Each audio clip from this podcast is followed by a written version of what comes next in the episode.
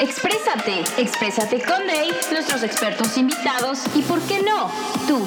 Disfruta nuestros segmentos en salud, GG Gamers, misticismo, anécdotas, misterio, historia y mucho más. Esto es 99.3.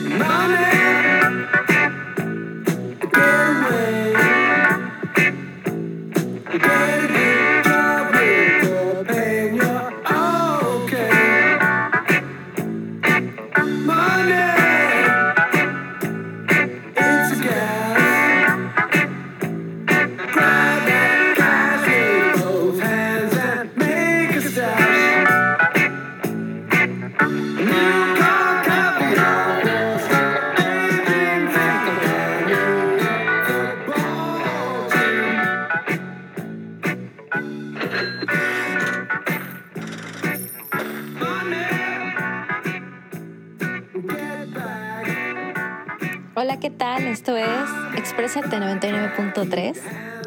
Y ya está conmigo aquí Carlos. ¿Cómo estás, Carlos? Muy bien, muchas gracias, ello. Gracias por volverme a invitar y es un gustazo estar aquí contigo. Un honor, un honor. Y el día de hoy, ¿qué, vamos a contar o qué, qué, pasó? Cuéntame, ¿en qué nos quedamos? Nuestros, nuestros amigos de Exprésate me escribieron que ellos les, les interesaría más saber sobre el dinero en este momento, así que eso fue eh, un poco el tema, pero no estoy seguramente, no estoy tan segura de qué es de lo que vamos a hablar sobre el dinero, es un tema muy largo. Bueno, el, el tema del dinero es un tema larguísimo, es una cosa tan común, tan corriente, la tiene todas las personas, todas las personas la han tenido en sus bolsillos y no lo entienden las personas. Y la parte de la historia del dinero, de, desde que lo empezamos a utilizar, hasta nuestra actualidad y el futuro es algo impresionante.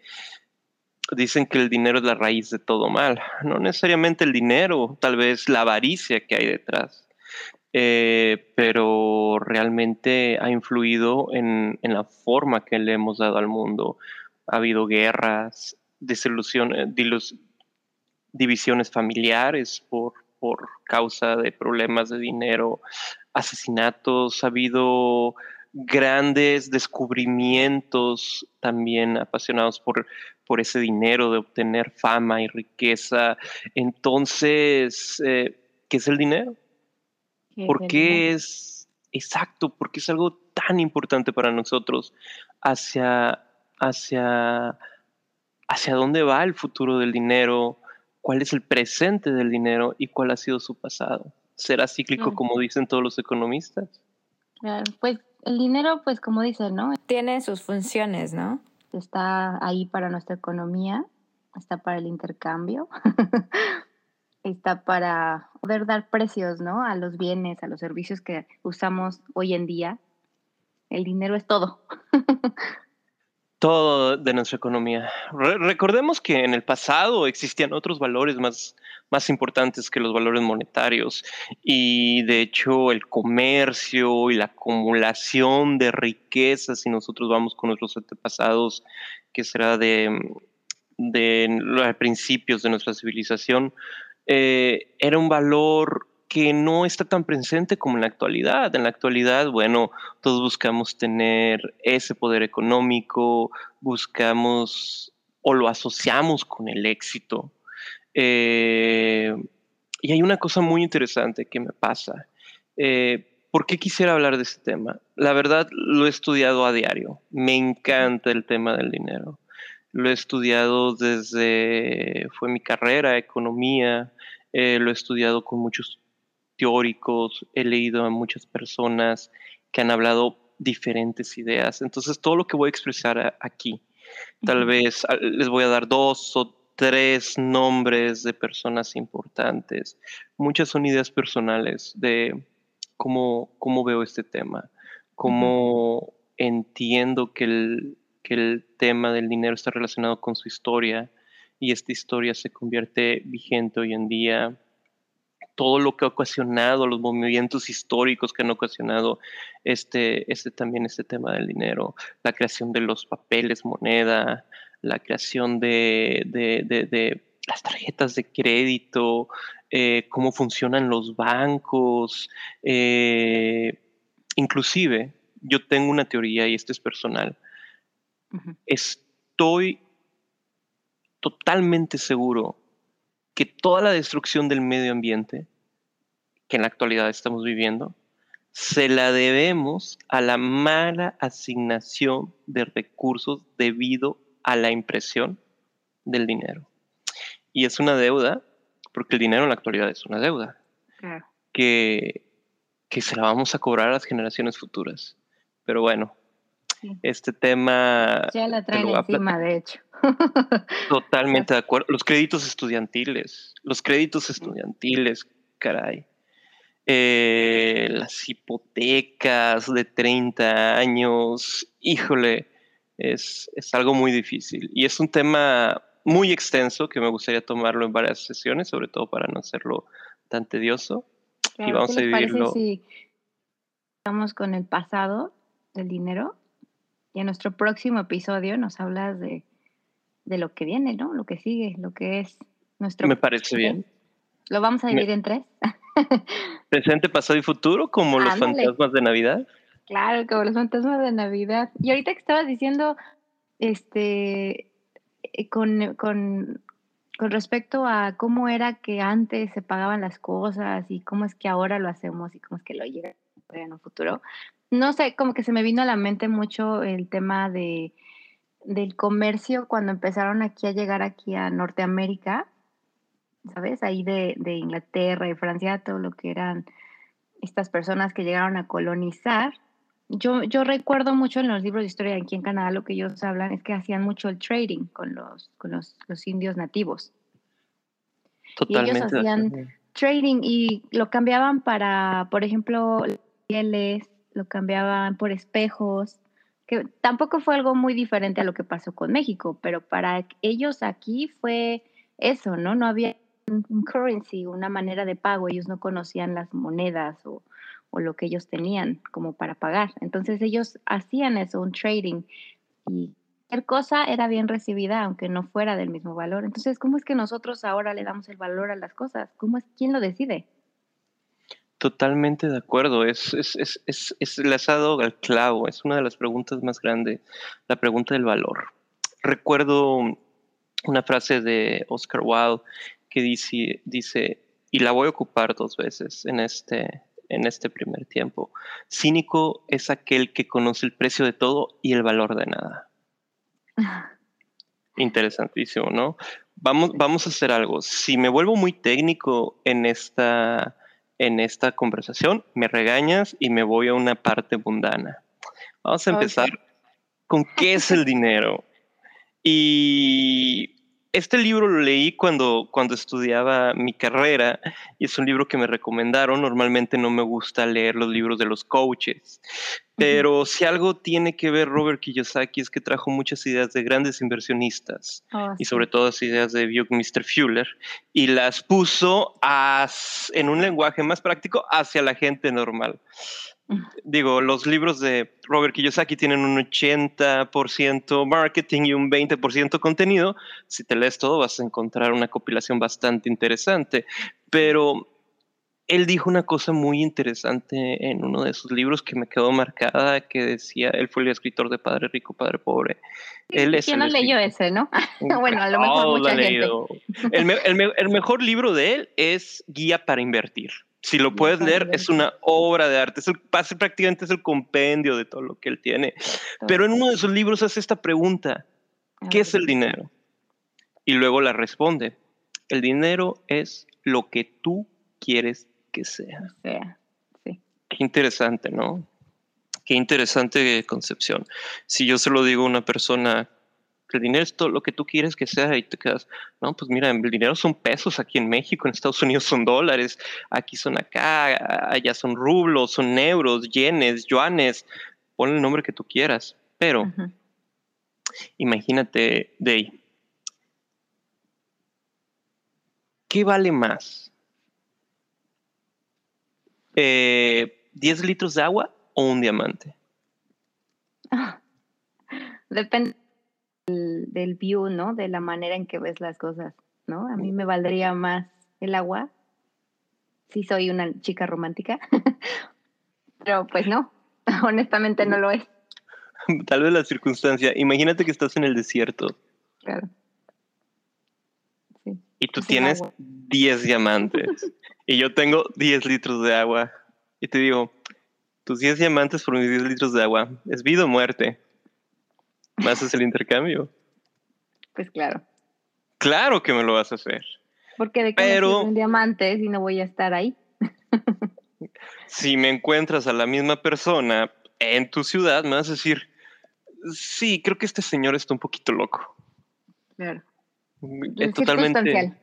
circunstancial, claro, claro, totalmente, totalmente circunstancial. Y a lo que voy, eh, para mí el dinero tiene que tener cinco propiedades y voy a explicar cada una de las cinco propiedades. Y sobre, pongámosle así, este marco conceptual de esas cinco propiedades, vamos a calificar todo el dinero que voy a irles hablando hasta en la actualidad. ¿Ok? Ok. Entonces, la primera propiedad del dinero es el medio de cambio. Se utiliza para intercambiar. La segunda unidad de dinero es una unidad de cuenta. Se puede contabilizar. La tercera propiedad del dinero es un depósito de valor. Significa que el dinero conserva su valor en el tiempo.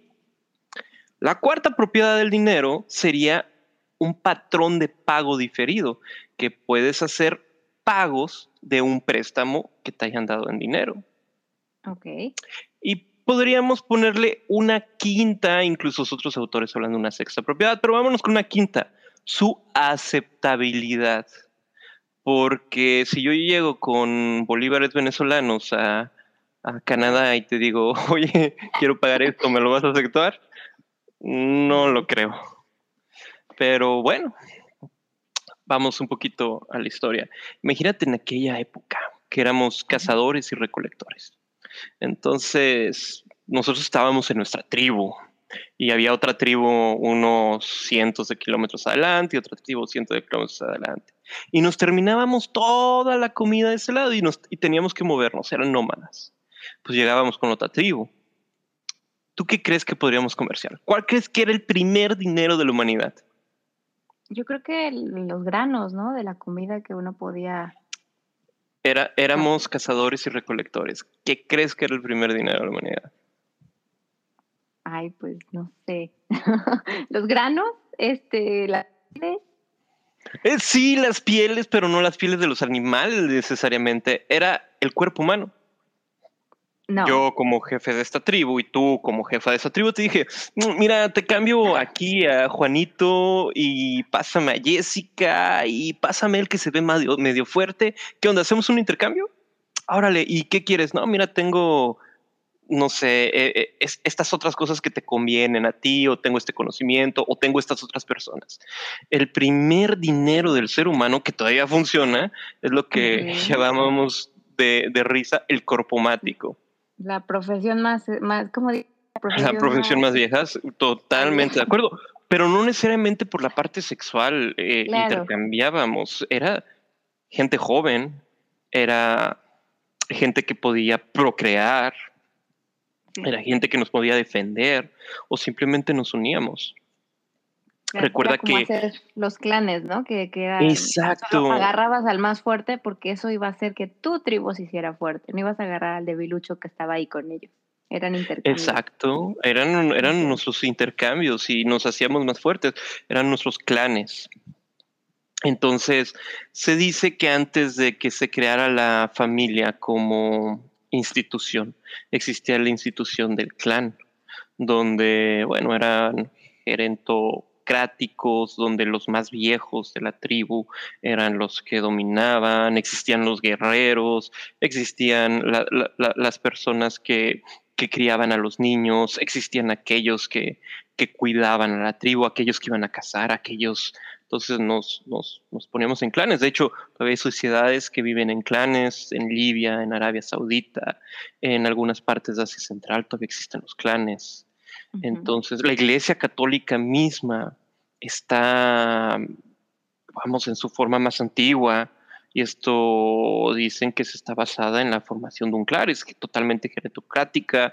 Eh, la curia romana, curia significa hombre con lanza. Entonces, eh, bueno, la estructura de los clanes es una estructura, muchos dicen paralela, muchos dicen anterior a la familia, que la familia se creó ya cuando nos empezamos a hacer de nómadas a sedentarios, empezaron a crear las primeras sociedades. Y bueno, de, ahí nace. Entonces, éramos eh, clanes, empezamos a comerciar. ¿Y qué empezamos a comerciar? Bueno, empezamos a comerciar eh, por medio de trueques. Lo primero que teníamos eran trueques. Nos intercambiábamos entre nosotros, cambiábamos diferentes em, pieles, cambiábamos diferentes alimentos, cambiábamos sal, eh, cambiamos pescados, cambiamos ciertas cosas por ciertas cosas.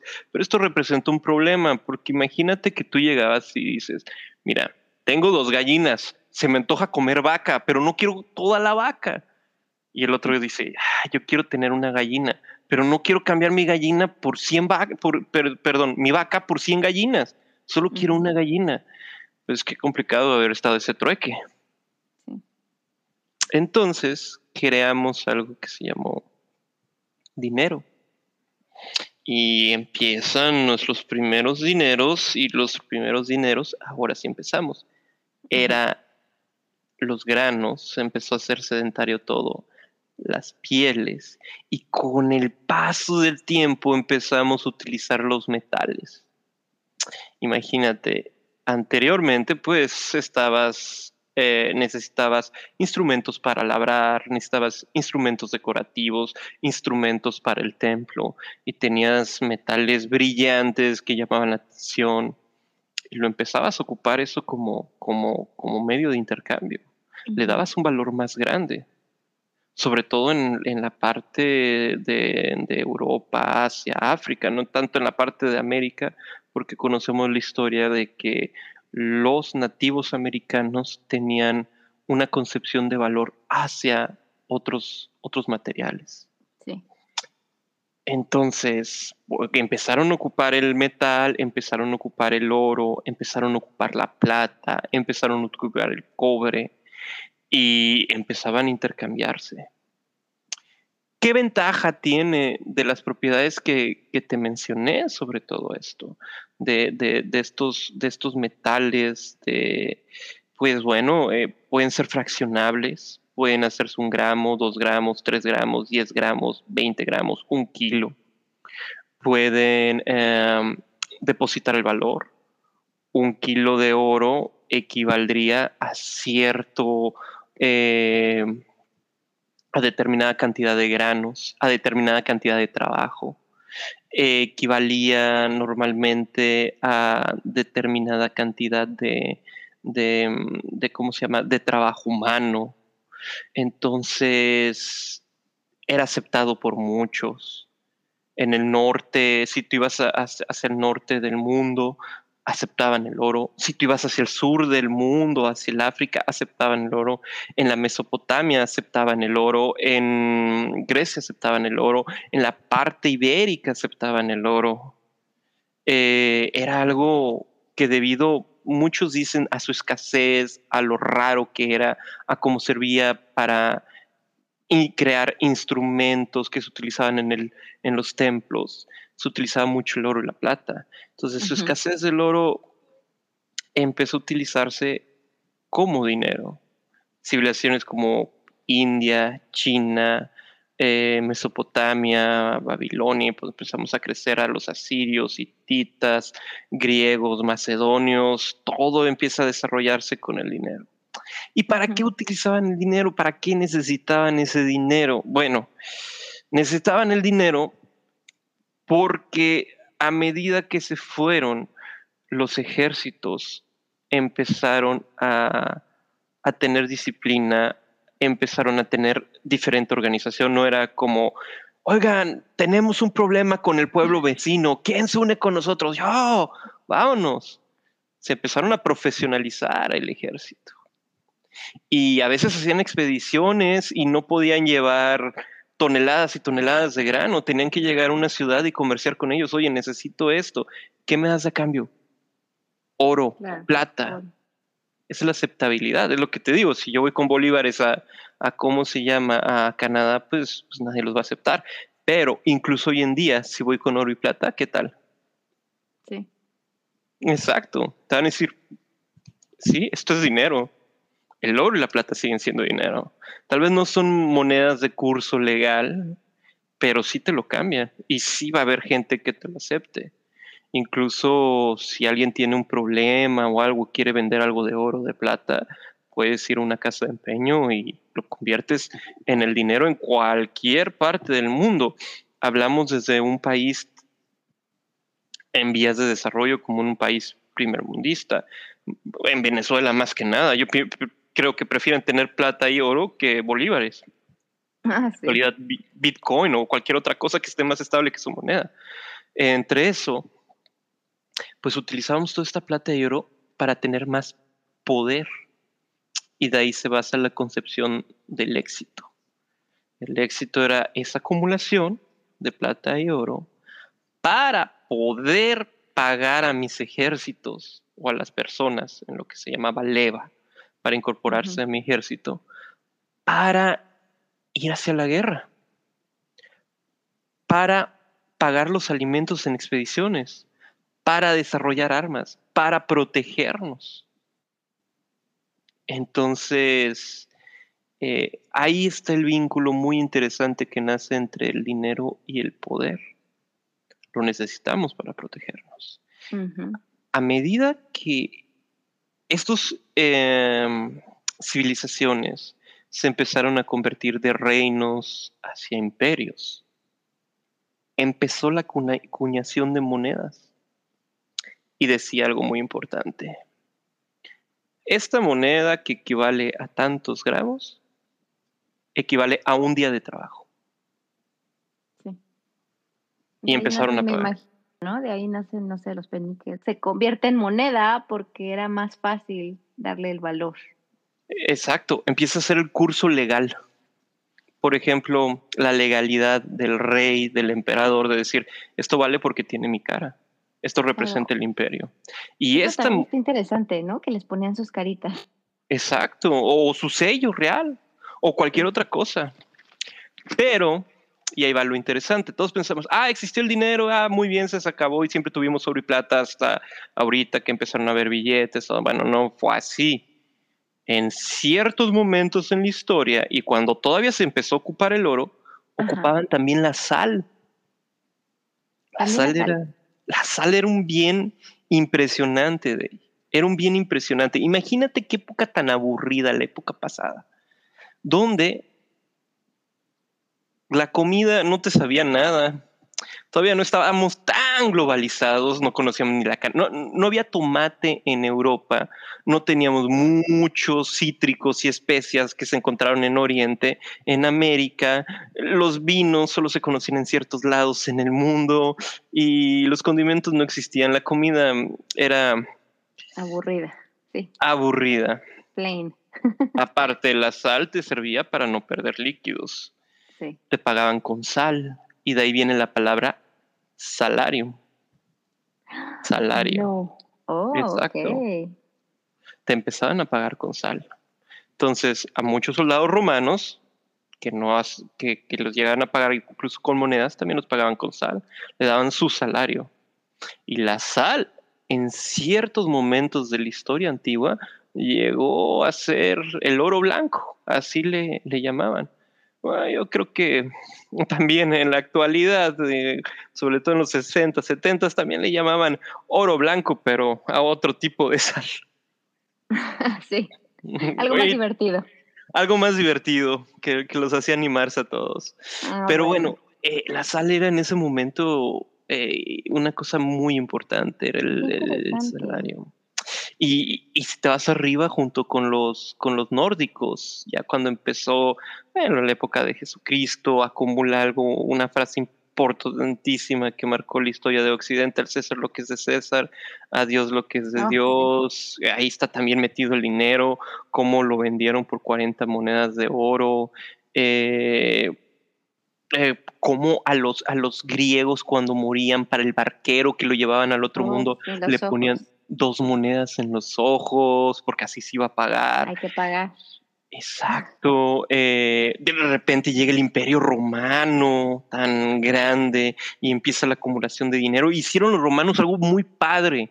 Y en la historia de Roma, si la vinculamos con su dinero, podemos ver desde sus inicios de, de república, de, perdón, de, sí, de república, reino, imperio, y luego la destrucción del imperio, cómo va evolucionando el dinero y cómo se va corrompiendo.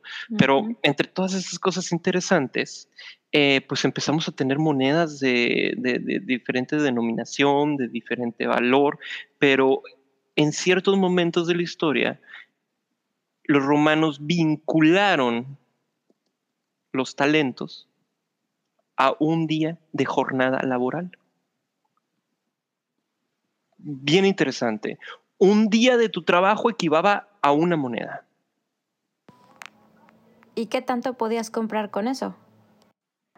Bueno, con dos, con dos, con dos monedas, en cierto momento pagabas una prostituta unas horas. Pero bueno, eh, qué interesante, ¿no? Un día de tu trabajo vale una moneda. De hecho, si se hiciera eso en la actualidad, muchos problemas de la actualidad se resolverían. Entonces, sí, porque yo tengo la idea de que lo más preciado del ser humano, eh, el bien más preciado, el único bien escaso, que no podría, tal vez en algún futuro, pero un futuro distante donde podríamos bajar en el tiempo, se puede hacer ahorita en la actualidad, es nuestra restricción más grande.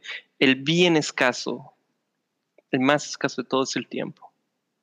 Y es algo que yo le comento a muchas personas. Chécate esto. ¿Cuánto pagarías por estar los últimos minutos de su vida con la persona que quieres? ¿Cuánto pagarías por el primer beso con la persona amada? ¿Cuánto pagarías realmente por conocer el lugar de tus sueños? Y pues obviamente no tiene precio, pero luego les digo, bueno, ¿y por qué venden su tiempo tan barato? ¿Por qué tienes tu jornada de 8 horas, de 10 horas a un precio tan bajo? Ujú. Es, un- es una cosa muy, muy interesante esto, porque como decía, igual volvemos otra vez a, a- lo que dijo Oscar Wilde. eh, conocemos el precio de todo, pero el valor de nada. Sigamos, sigamos con, con esta historia después de hacer este pe- pequeño paréntesis. Eh, pues teníamos monedas y las monedas, si te das cuenta, solo tenían la carita del, del ¿cómo se llama? Del, del, Del rey. del rey y todo. Pero nada más eran planas, estaban como aplanadas, como con un sello. ¡Pac! Resulta que la gente encontró que si tú tenías cierta cantidad de monedas y le cortabas un pedacito, tic, pues podías recolectar todo ese pedacito y hacer otro pequeñita monedita de oro. Quitarle un poquito de oro, quitarle un poquito de plata. Ah, Entonces, eso estaba penado con la muerte. Sobre Sí, todo cambiar los pesos del, ¿cómo se llama? De las balanzas de los oros y de las platas y de todo lo que vas a- a comprar o vender, cambiar las, las pesas de las básculas. Era penado con la muerte en todos lados. Entonces, hizo algo los, los, los, los emperadores romanos, los emperadores griegos, empezaron a ponerle di- dientitos a las monedas al lado. Ah, ok. Esto para que la gente no las limara, no les cortara pedacitos y no corrompiera el dinero, palabra muy importante. Pero ¿qué crees que sucedió? El rey, el emperador, descubrieron que si ponían determinado oro y ponían otro material más barato, podían hacer el doble de dinero con su ca- cara impresa. Claro, si Y así tú lo eres el que empezaban a hacer. fabricando, tú eres el que eres dueño de qué tanto tiene. de lo que tienes. Entonces ponían menos oro, ponían su cara impresa y lo iban pagando, pagando y pagando. Le pagaban a los soldados, le pagaban al comercio, pagaban todo. Pero ¿qué crees que sucedía? Ok, esto sirve tal vez dentro de nuestro reino, pero fuera de nuestro reino no lo aceptan. Esto no tiene el oro que dice que tiene.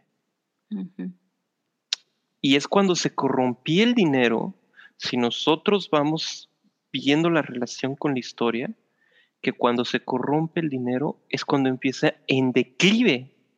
Eso pasó con los romanos, el imperio romano y muchos imperios. Cuando se empezaba a corromper el dinero es cuando ellos iban en declive. Ujú.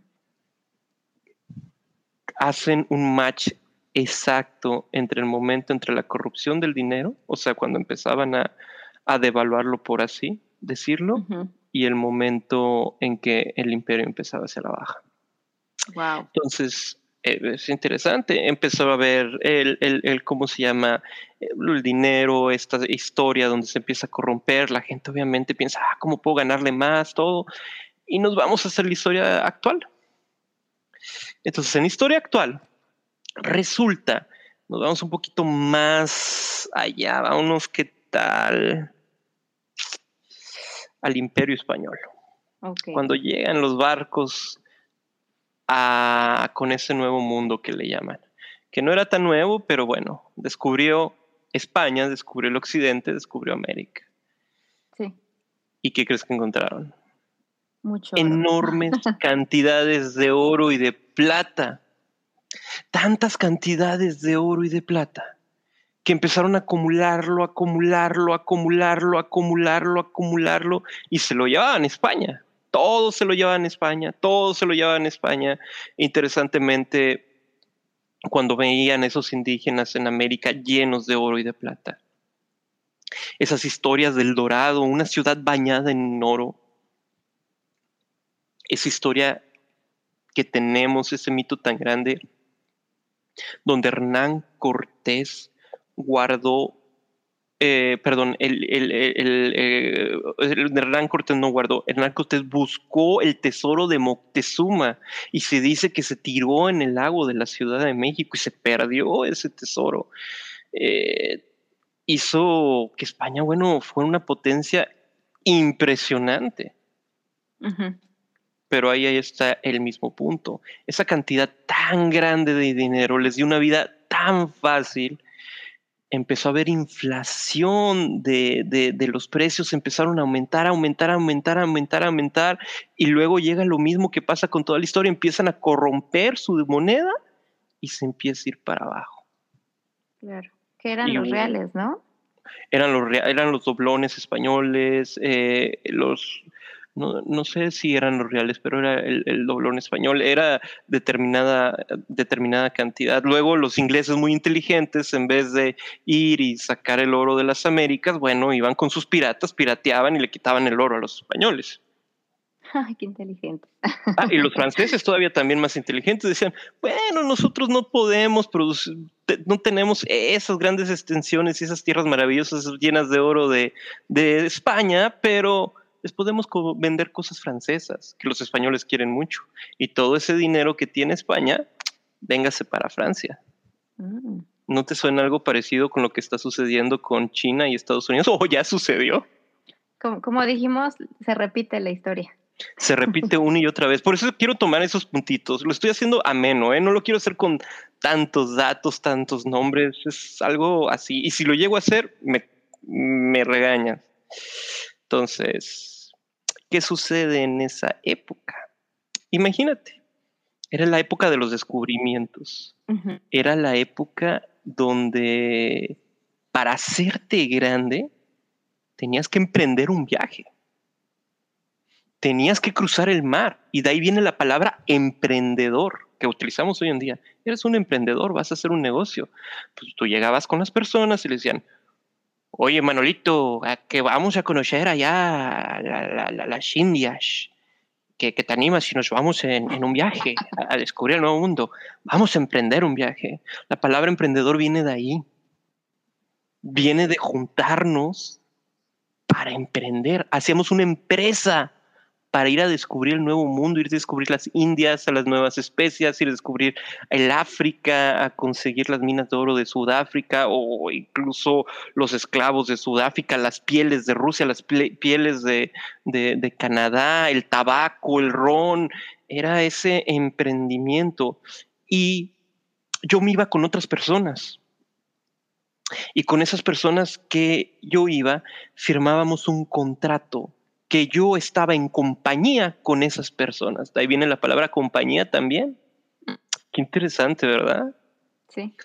Entonces ya sabemos dónde viene la palabra empresa, emprendedor y compañía. Empezó a haber tanto oro, tanto oro, tanto oro, que teníamos que guardarlo en algún lugar. Y lo guardábamos en bodegas. Ajá. Sobre todo en esas que fueron nuestros nuevos bancos. Que fueron nuestros nuevos bancos. Y ahí estaban señores muy particulares. Imagínate yo como alguien, em, eh, un buen banquero, y me sentaba en la barca de un parque. Durante el catolicismo, prestar dinero y en la cultura musulmana, prestar dinero es un pecado. Sí, señores, la usura es un pecado. que ya no está muy, muy, mm, muy actual ese pecado de usura en la actualidad en el catolicismo. Podemos prestar dinero, pero anteriormente los únicos que podían prestar dinero, bueno, eran los judíos en aquella época. La iglesia católica prestaba dinero a los reyes, a los diferentes gentes y la gente que vive en los burgos. Ok. Ok. Entonces, muchas veces íbamos así como de ilegales a los parques y me sentaba en una banca. Y llegaba conmigo Day y me decía, oye, necesito dinero. Hola, señora Day, ¿necesita usted dineros? Sí, sí, sí, necesito dinero. Muy bien, yo tengo en mis bancos, fírmeme este papelito y yo le presto sus dineros. O llegabas conmigo, oye, ¿te puedo depositar dinero? Claro, aquí tienes este otro papelitos intercambiamos papeles. Esos papeles decía que Deyalín me debía dinero o que Deyalín me había puesto dinero en el banco. Wow. Y esos fueron nuestros primeros billetes, ¿cómo ves? Los papelitos. Esos papelitos fueron nuestros primeros billetes. Entonces, si yo era una persona muy conocida en Europa, que comerciaba con los duques, con los príncipes, con los varones de muchas partes de Europa, y mi nombre como el dueño del banco era grande, ¿qué crees que sucedía? Ese papelito mío era aceptado en cualquier lugar de Europa, y no solo de Europa. Había papeles genoveses que se aceptaban todavía en el Asia Central, capaz inclusive en China donde decía que tal persona en tal banco, en un banco de Génova, tenía tanta cantidad de oro. De hecho, ¿no? Súper lejísimos, pero había validez. la globalización existió en el mundo muchas veces, la ruta de la seda, eh, las rutas comerciales de la Nauye China que pasaba en España, eh, luego con los ingleses, siempre existió la globalización. No en la actualidad la globalización bajo el dominio de un país, sino la globalización en que los seres humanos siempre comerciaron. Entonces los chinos también tenían algo, tenían el sello imperial donde el emperador chino decía, oye, yo le doy fe de que esta persona está protegida y respaldada por, por, mi nombre, por eh, nosotros como imperio. Y así empezaban, así empezaron, por ejemplo, los primeros papeles. Y estos primeros papeles se convirtieron en billetes. Pero, oh, sorpresa, ¿qué crees que descubrieron? descubrieron. Descubrieron algo bien interesante. Resulta que Day me daba 10 kilos de oro. Pero ella estaba muy segura de que el oro iba a estar bien, que yo se lo iba a guardar. Yo era holandés, estaba en un banco y todo estaba muy seguro esta Day de que todo iba a estar bien. ¿Estamos bien? Sí. Entonces ella no me reclamaba su dinero y yo le decía, oye Day, tú dame esos 10 kilos de oro y yo te voy a regresar un interés al final. ¿Qué crees que es el interés? ¿Qué es el interés? Pues el interés es lo que se paga por un servicio. No sé cómo explicarlo. El interés es el valor del dinero en el tiempo. Significa, si yo no gasto este dinero y lo ahorro, o se lo doy a otra persona, en este caso un banquero de aquella época, no nos vamos a la época actual, cuánto vale y cuánto me genera. Si tú me prestas el dinero, tú vas a llevar un interés por no utilizar ese dinero y yo te lo voy a pagar junto con el interés que hemos acordado. Ok. Es el valor del dinero en el tiempo. El valor del dinero en el tiempo. Si la tasa de interés es muy alta, significa que hoy en la actualidad poca gente tiene dinero. Si la tasa de interés es muy baja, significa que en la actualidad mucha gente tiene dinero y todo lo puede prestar. Esa es la lógica que hay detrás en ese tiempo. En la actualidad esto, ah, cuando te lo voy a platicar vas a decir, ¿qué onda con esto? Está totalmente loco. Pero bueno, entonces tú me dabas dinero a mí y yo te regresaba un porcentaje. Obviamente yo por guardarlo y yo por prestárselo a otras personas y cobrar el dinero que tú tenías, yo me llevaba también un porcentaje. Ok. Ese era mi negocio, era un prestamista. Pero resulta que con esos papelitos, yo, banquero, me di cuenta que podía imprimir no solo 10 papelitos de oro de ahí, podía imprimir 100 papelitos de oro. Y yo ya no iba a ganar un interés sobre esos 10 kilos de oro, iba a ganar un interés sobre 100 kilos de oro que no existían. Nadie me los iba a venir a cobrar, pero como yo era una persona muy reconocida, todos confiaban que ese papelito valía. Hasta que llegaba una persona y me decía, oye, si tienes el dinero, abría mi huevo del banco y no tenía nada. Entonces, ese hombre que estaba en el parque, ¿qué crees que hacía? ¿Qué haría? ¿Qué haría? Agarraba la banca, la aventaba al piso y toda la gente que prestaba dinero en el parque se volteaba a decir, bancarrota, bancarrota. No. Ahí viene la palabra ¿La palabra? Ajá. ¡Qué tontería! Qué, interesante, ¿no? Bastante. Estaba tan enojado que rompí la, la banca. Y estaba ya quebrado. No tenía dinero. Resulta que me había gastado el dinero de mis clientes en prestado y ya no me lo regresaban. Entonces empezó a hacer mucho eso, prestar más dinero de lo que tenías realmente. Tú tenías 10 kilos de oro y prestabas 100 kilos, aunque solo tenías 10. Gracias a eso se hicieron grandes fortunas y se perdieron grandes fortunas y, y crearon una cosa que en la actualidad se le conocen como burbujas financieras. Una vez, un holandés llegó a Turquía a esa parte del Mar Negro, lo que nosotros le llamamos cara de o Mar Negro, y encontró una florecita de color naranja y amarillo que crecía en el frío del Mar Negro. le gustó mucho y se la llevó Holanda. Cuando llegó Holanda, un virus les cambió el color y se volvieron azules, rosas, de miles de colores. Eran los tulipanes. En ese momento, esa gente de los bancos estaban imprimiendo muchos, muchos, muchos, muchos billetes de más de lo que tenían en sus bancos. ¿Cuánto crees que valía un tulipán azul en aquella época? ¿Cuánto valía un No manches, me si lo traes, Si lo traes a la, actualidad. Mm, Varía lo equivalente a nueve. Ajá, se dice algunos libros dicen que es lo equivalente a 9 millones de dólares actuales. Wow. Un tulipán azul. De hecho, regalar una, una flor a una mujer y un tulipán, eras una persona muy rica. La gente empezaba a especular con los bulbos Ajá. de los tulipanes. Se los llevaban y decían, ojalá salga un azul o un rosa y vamos a ser ricos. Y la gente iba con los prestamistas y le decía, te doy mi casa aquí está todo el oro, préstanos dinero, necesitamos comprar bulbos. Y era una locura, como lo que está pasando hoy en la actualidad con las casas en Estados Unidos y en Canadá. Sí. Resulta que estos banqueros imprimieron tantos billetes de dinero que no existía, que todos tenían dinero, hasta que llegó una persona y dijo, oye, esas florecitas tan feas, ¿qué, qué onda? ¿Qué? ¿Para qué, ¿Para qué las compramos? Y todos, ah, pues sí, pues sí, tiene razón. Y quebraron todos no había algo que respaldara. No había nada que respaldara, un porcentaje muy pequeño en oro. Y quebraron todos. Y así se repite la historia con una compañía llamada el Mississippi, una persona llamada John Law, y empezaron a descubrir que imprimir dinero era un buen negocio. Pues imprimió tanto dinero.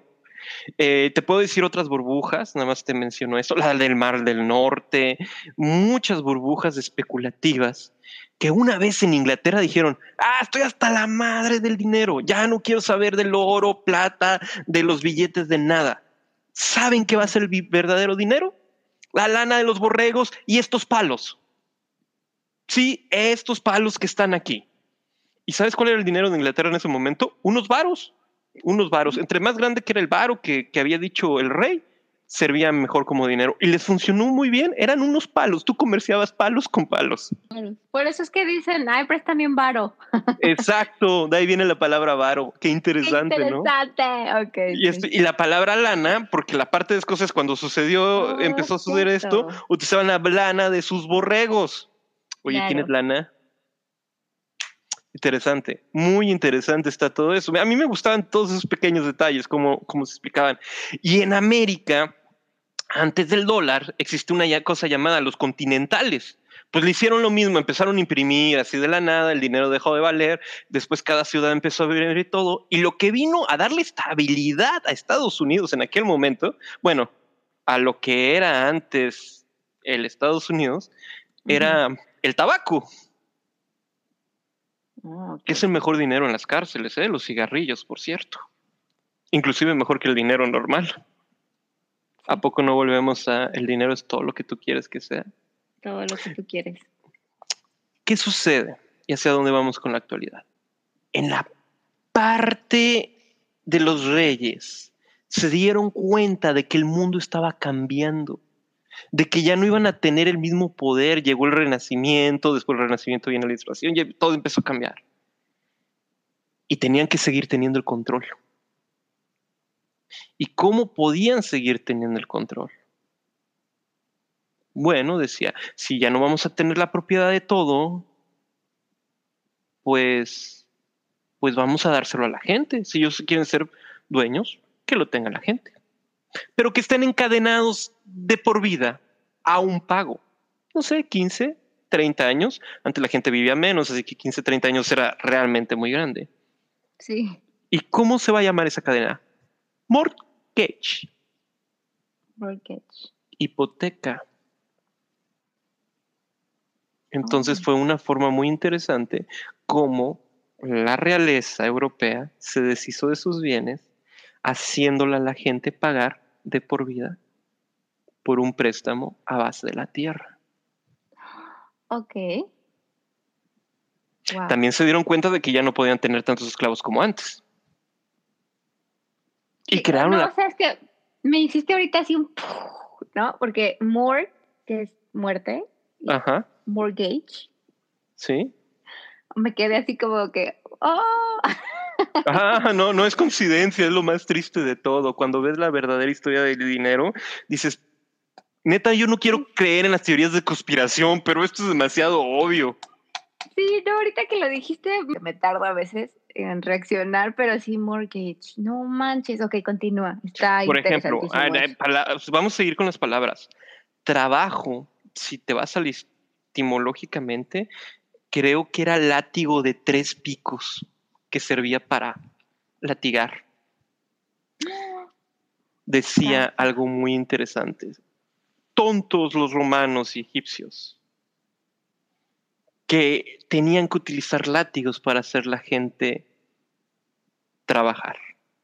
Cuando se les puede dar un pequeño compensación y llamarle Señor y lo hacen con felicidad. Después te digo el nombre, no estoy muy seguro de quién lo dijo, pero cuando lo leí dije, mira qué interesante. La palabra Ah. Negocio viene de negarse el ocio. Eh, los esclavos trabajaban y bueno, en esa época es cuando se creó la palabra empleo para ser recompensados por su esfuerzo, su trabajo. Y la gente más grande negociaban, o sea, significaba que se negaban al ocio. No iban a tener ocio, iban a hacer negocio. Wow. Interesante, ¿no? Mucho. Muy ya se nos está acabando el Tiempo. Carlos. Así lo está vamos a dejar. Demasiado bueno, demasiado bueno. Llegamos a los billetes y llegamos, Llegamos a, los billetes. Hasta ahí vamos. El presente que va a ser ahorita, eh, les voy a decir cómo son los nuevos, eh, bueno, el nuevo dinero que existe.